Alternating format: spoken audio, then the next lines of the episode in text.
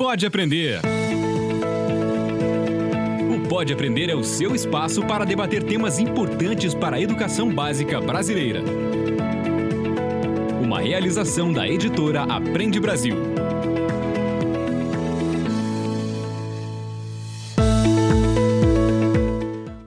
Eu sou a Danae Búbalo. Seja muito bem-vindo, muito bem-vinda ao Pode Aprender, o nosso bate-papo qualificado sobre a educação básica brasileira. Você já sabe, né? Puxe uma cadeira, faça aquele cafezinho, ou então prepara um chazinho, ou pode deixar a conversa aí rolando no seu carro, porque hoje é dia de trocarmos muitas ideias e aprendizados. E no episódio de hoje nós vamos conhecer a Débora Garófalo, uma das 10 melhores professoras do mundo.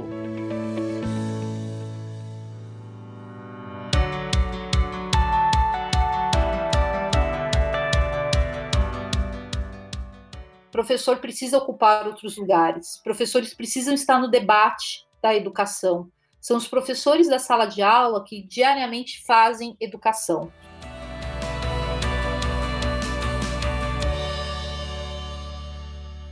Livro aberto. Neste programa, nós vamos conversar então com a Débora sobre que características e também as ações que foram importantes para o título e as dicas, né, para os professores de todo o país de como se tornar um super prof. A Débora, pessoal, foi a primeira mulher brasileira, a primeira sul-americana a ser finalista no Global Teacher Prize. Ela se formou em Letras e Pedagogia com especialização em língua portuguesa pela Unicamp e é mestranda em Educação pela PUC São Paulo. Em 2015, ela criou o trabalho de robótica com sucata em uma escola municipal da zona sul da cidade de São Paulo. Dentro do projeto, o conhecimento de robótica é construído com lixos retirados das ruas de São Paulo. Pelo trabalho, a Débora ganhou diversos prêmios, entre eles Professores do Brasil 2018, Aprendizagem Criativa do MIT 2019, a Medalha da Cidade de São Paulo em 2019, medalha de pacificadora da ONU e em 2019 ela foi finalista do Global Teacher Prize, o Nobel da Educação, sendo considerada então uma das 10 melhores professoras do mundo. E foi indicada recentemente a mais um prêmio do jornal O Globo pelo trabalho feito pela educação brasileira. Ela é professora há 15 anos da Rede Pública de Ensino de São Paulo. Então, depois de tudo isso, seja muito bem-vinda, Débora. Bom, muito obrigada. Obrigada por essa recepção, por essa oportunidade, principalmente para que possamos falar sobre educação e inovação. Bom, pessoal, então vamos ao que interessa, né? Pega a caneta, que é hora de se aprofundar na história da Débora e anotar várias dicas. Pega a caneta! Apenas no ensino fundamental no Brasil são mais de 1 milhão e 400 mil professores em sala de aula. Esse número ele passa para 2 milhões e 300 mil professores em toda a educação básica. Nós já comentamos no episódio sobre a falta de valorização dos professores e também os índices que colocam o Brasil em baixas posições de reconhecimento desse importante profissional. Diante disso, como que os professores podem buscar e reivindicar esse destaque? Como fazer a diferença a ponto de ser reconhecido internacionalmente por seus feitos? Bom, Débora, é claro que existem muitas nuances envolvidas nisso tudo, mas você pode então nos explicar um pouquinho sobre como que você chegou até o prêmio, de onde veio a inspiração, né, para que o projeto fosse então considerado e levasse você até esse prêmio, Débora? Bom, a sua pergunta é super importante porque nós sabemos das dificuldades que nós temos em ser professor ainda dentro do, do Brasil, e o quanto é difícil, então, o professor brasileiro alcançar um lugar de destaque. Uh, durante a minha trajetória, muitos momentos eu também tive essa vontade de, de desistir devido às condições realmente em dar aula, em lecionar. E o que me fez seguir em frente foi justamente olhar para os estudantes e enxergar neles um potencial de transformar vidas. Então, o professor hoje é aquele que realmente ele tem esse potencial transformador de vidas. E durante esses 15 anos, eu tive a oportunidade de conviver com diversos tipos de realidades. Desde aquelas realidades localizadas mais em regiões centrais aqui da cidade de São Paulo, desde aquelas comunidades mesmo, favelas, e ver ali o quanto a educação, então, ela se torna essencial dentro desse contexto. Eu percorri um caminho muito diferenciado do que os meus colegas, né? Porque eu iniciei dando aula, infelizmente durante um processo na minha vida eu tive que deixar a sala de aula e fui conhecer, trabalhar em indústria, conhecer em banco. E chegou um momento que a educação, ela novamente falou mais alto dentro de mim, e eu voltei para a sala de aula e voltei justamente para a educação pública, por acreditar que ali é onde o professor realmente faz a diferença.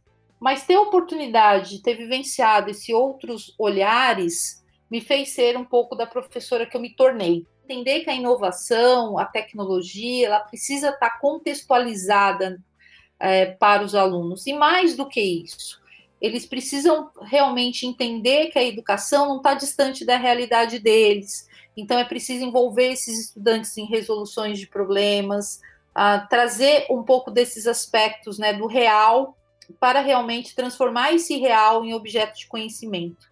Então, todos esses avanços, esse olhar, é, até mesmo com o trabalho né, que ficou reconhecido internacionalmente, que é o, o Robótica com Sucata, me fez ser e ter esse olhar diferenciado, então, para o trabalho dentro da sala de aula.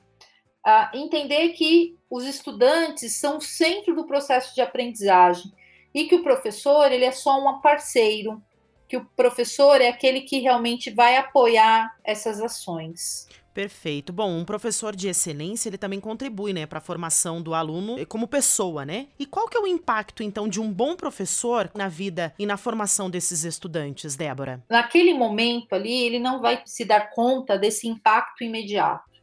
Ao longo da trajetória de um professor, ele vai começar a perceber, que foi um pouco o que aconteceu comigo. Quando eu iniciei o trabalho de robótica com sucata, né, que consiste, brevemente contextualizando para vocês, que consiste em transformar o lixo das ruas em protótipos com sucata de maneira interdisciplinar, os estudantes, então, primeiro, eles não acreditavam neles mesmos. Depois, existia então uma grande diferenciação, né? Eles achavam que a aula de tecnologia e principalmente o ensino de robótica não era para eles, era para alunos de escolas particulares. E naquele momento, então, eu comecei a fazer muitas mediações, mostrar para eles o potencial que eles tinham de ser protagonista dessa história, mas principalmente é, do poder que eles tinham de realmente transformar a comunidade deles. E eles não enxergavam isso. E aí, com o passar do trabalho e passar de todo esse reconhecimento com os estudantes, eles mesmos começaram a me retornar falando o quanto esse trabalho tinha sido importante para eles. E até hoje eles ainda me procuram para conversar alguma coisa da comunidade e para explicar então o como esse trabalho fez a diferença na vida deles. Mas eu realmente só tive a noção do quanto tinha impactado a vida desses meninos e meninas um dia antes da minha ida a Dubai, que foi onde foi a final do Global Teacher Prize, que a comunidade então se reuniu ali com um grupo de estudantes para me entregar uma carta. Entra a carta muito bonita, com muitos cuidados, né? A comunidade muito carente, muito simples. Eu até me recordo das próprias pessoas ali falando: olha, a gente já passou a carta, a diretora revisou. Então, realmente, com muito cuidado, né? É como se realmente o professor ali fosse uma figura muito sagrada para aquela comunidade. E ali, então, dizia praticamente o seguinte: professor, obrigado por entender que na favela moram pessoas essa, essa frase, para mim, ela é uma frase muito forte. E ela me impactou de uma maneira, porque a gente faz todo um trabalho, mas a gente, de fato, nunca conhece o que de fato ali se passa na cabeça de um estudante, como e como a educação que a gente transpassa a eles e todo esse processo de aprendizado vai realmente impactá-los. Naquele momento, eu acho que eu me tornei uma outra professora, é, a minha visão ela ganhou outras dimensões de entender de fato que o papel do professor ele vai muito além e é de realmente impactar. Um bom professor marca a vida de um estudante. Então, é, que possamos sempre refletir sobre esse aspecto. E para refletir um pouco, é fundamental que a gente sempre revise a nossa temática, né? Que a gente fala de tematização docente. Então, que a gente possa realizar registros, mas depois nesses registros a gente realmente possa ter um tempo para ver o quanto o trabalho está sendo impactado, né? O quanto os estudantes ali então eles estão envolvidos e o quanto a gente está conseguindo impactar esses estudantes de uma maneira positiva. Bom, a gente sabe que hoje no Brasil existem diversas dificuldades, né, Débora, em ser professor. Como que esses prêmios, os destaques que você, você já teve, como que eles podem ser então um incentivo, né, para uma magistratura de destaque aí de um outro professor? Eu me lembro que o primeiro prêmio que nós nos inscrevemos foi um prêmio de direitos humanos. E foi justamente do trabalho de robótica com sucata, mas com viés de como esse trabalho tinha é, combatido ao trabalho infantil. Ali naquele momento eu estava muito emocionada por ser finalista, eu não tinha expectativa, na verdade, eu tinha, eu confesso a vocês que eu escrevi o trabalho justamente por causa do recurso financeiro que vinha para poder investir o dinheiro no próprio trabalho para as crianças.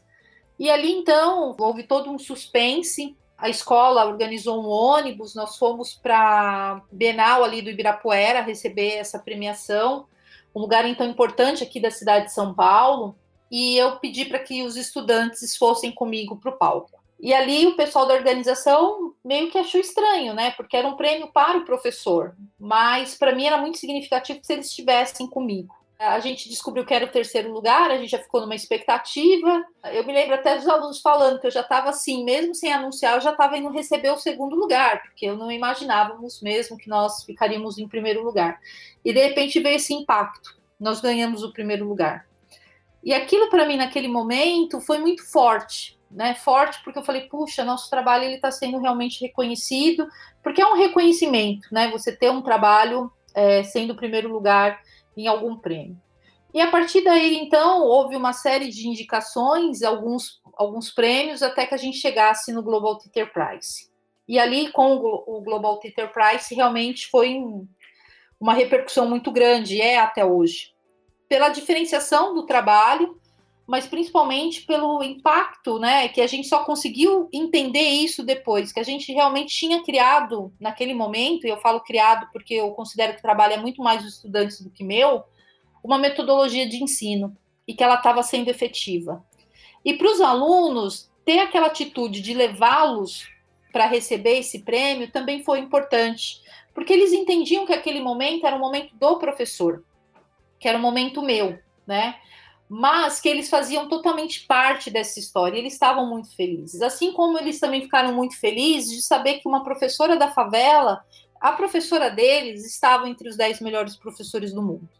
E é algo que marcou muito esses meninos. E eu acho que estar nesse papel, receber tanto prêmio e ser destaque, traz algumas coisas muito positivas. Mostra para os demais professores que eles podem ocupar esses lugares ah, essa é uma briga pessoal minha. Professor precisa ocupar outros lugares. Professores precisam estar no debate da educação. São os professores da sala de aula que diariamente fazem educação.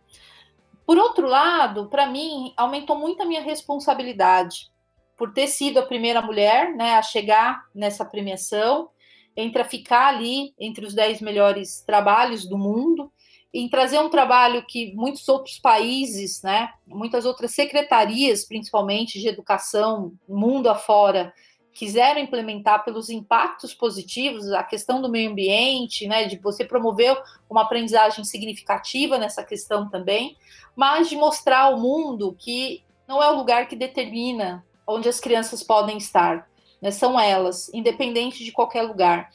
Então, hoje estar nessa condição de ser tão reconhecida por esse trabalho me traz também uma responsabilidade muito grande com os meus próprios colegas, de mostrar que é necessário nós termos altas expectativas para os nossos estudantes, mas é essencial nós termos altas expectativas para os nossos professores. Perfeito, Débora. Ainda falando um pouco aí do prêmio, né, do Global Teacher Prize, um dos objetivos dele é reconhecer os impactos, né, que os professores têm, não somente na vida dos alunos, mas também na comunidade em que os alunos vivem, como você já citou. Como que os professores então podem mudar de forma significativa a vida desses alunos, dos familiares, né, e da comunidade?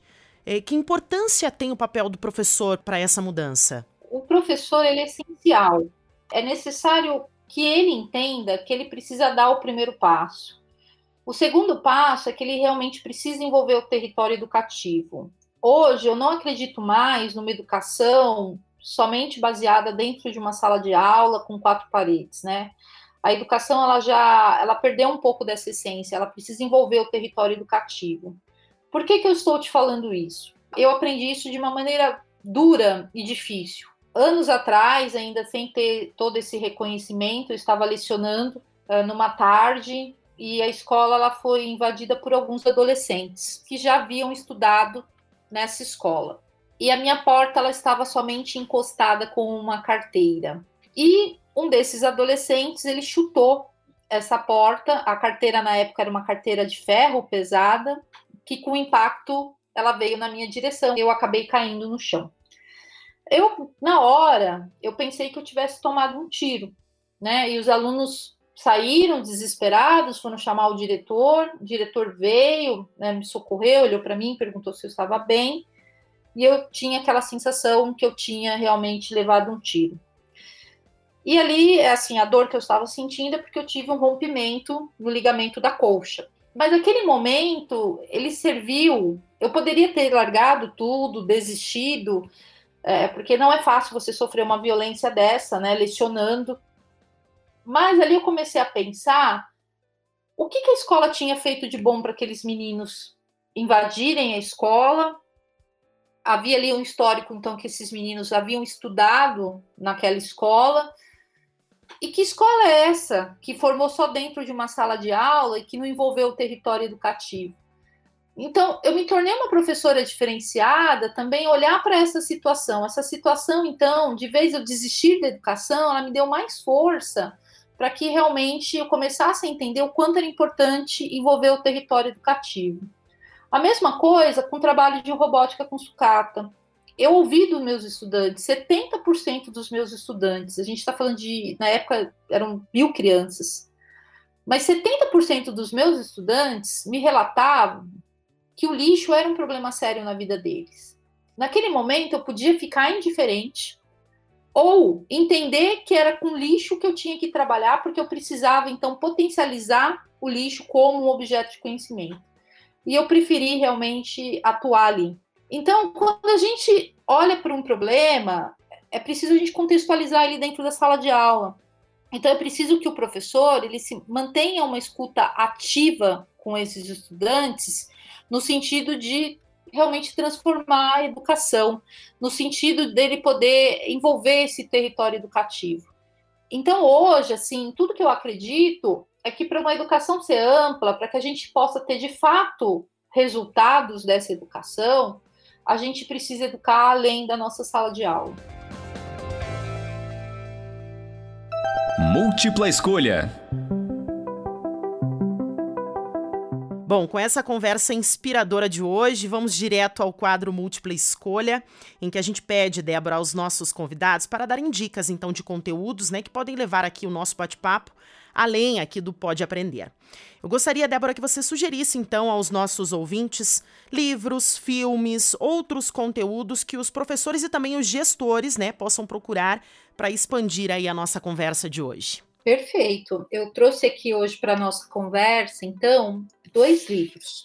Um que eu tenho uma participação em um capítulo, mas é um tema extremamente fundamental, para todos que querem iniciar com essas tendências digitais, um trabalho inovador na sala de aula, que é o STEAM em sala de aula. É um livro que tem, então, como os organizadores a Lilian Bassic e o Leandro Holanda. E nesse livro, então, eu escrevo um capítulo com a Lilian Bassic, falando um pouquinho sobre o trabalho de robótica com sucata, mas também é, trazendo esse viés dos socioemocionais, que é tão importante estar correlacionado ao trabalho da sala de aula. E eu gostaria também de deixar como indicação, para quem quiser conhecer um pouco mais da minha história, a editora Carochinha, né, com a Cristiane Boneto, ilustrado por Gabriela Gil, escreveram o livro Débora Garófalo, No Meio do Caminho Tinha Coragem é uma biografia, um pouquinho da minha história, de como então eu superei um pouco os obstáculos que eu tive ao longo da minha trajetória até me tornar então a professora que eu sou hoje. Mas o mais legal é, desse livro, dessa indicação, é porque ele é um projeto totalmente inovador. Ele é de uma coleção Siga o Mestre, mas ele permite, então, que a minha história inspire os estudantes, inspirem as crianças a também serem professores. E eu acho que é importante isso, porque o sucesso de uma educação também depende da gente ter, então, esses professores. E então é, eu deixo aí essas duas dicas, esses dois livros, para quem quiser conhecer um pouco mais da minha história, mas também olhar para o viés da inovação.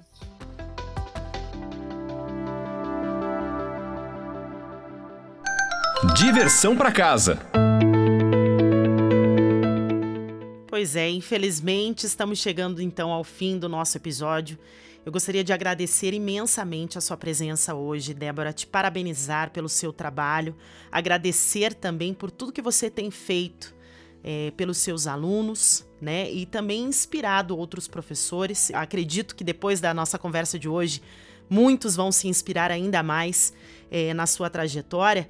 Então eu vou abrir um espaço aqui, né, para que você possa deixar aí o teu contato, para quem quiser ainda bater um papo com a Débora, conhecer um pouco mais do trabalho dela. Onde que o pessoal pode te encontrar, Débora? Eu que agradeço, viu, ter toda essa oportunidade de estar aqui com vocês, falando um pouquinho sobre a minha trajetória enquanto professora e tendo a oportunidade, talvez, de contribuir para uh, histórias de outros professores. Então, quem quiser continuar o papo comigo, eu estou disponível pelas redes sociais. Uh, funciona super bem em a gente conversar pelo Instagram, que é Garófalo Débora. Eu também tenho um site que tem diversos materiais, inclusive para os professores que quiserem replicar o trabalho de robótica com sucata, que não é meu, é nosso, é um trabalho brasileiro. Então, o endereço do site é www www.deboragarófalo, tudo junto, Excelente, muito obrigada, Débora, mais uma vez. E a você que nos escuta, obrigada então por ter nos acompanhado até aqui. Lembrando que você pode enviar os seus comentários e também as suas sugestões pelo e-mail podeaprender@gmail.com e nos acompanhar na sua plataforma de podcast preferida, além das redes do Aprende Brasil. Até a próxima! Produção e edição de Central Press Brasil, este podcast é uma iniciativa da editora Aprende Brasil. Um futuro melhor por meio da educação.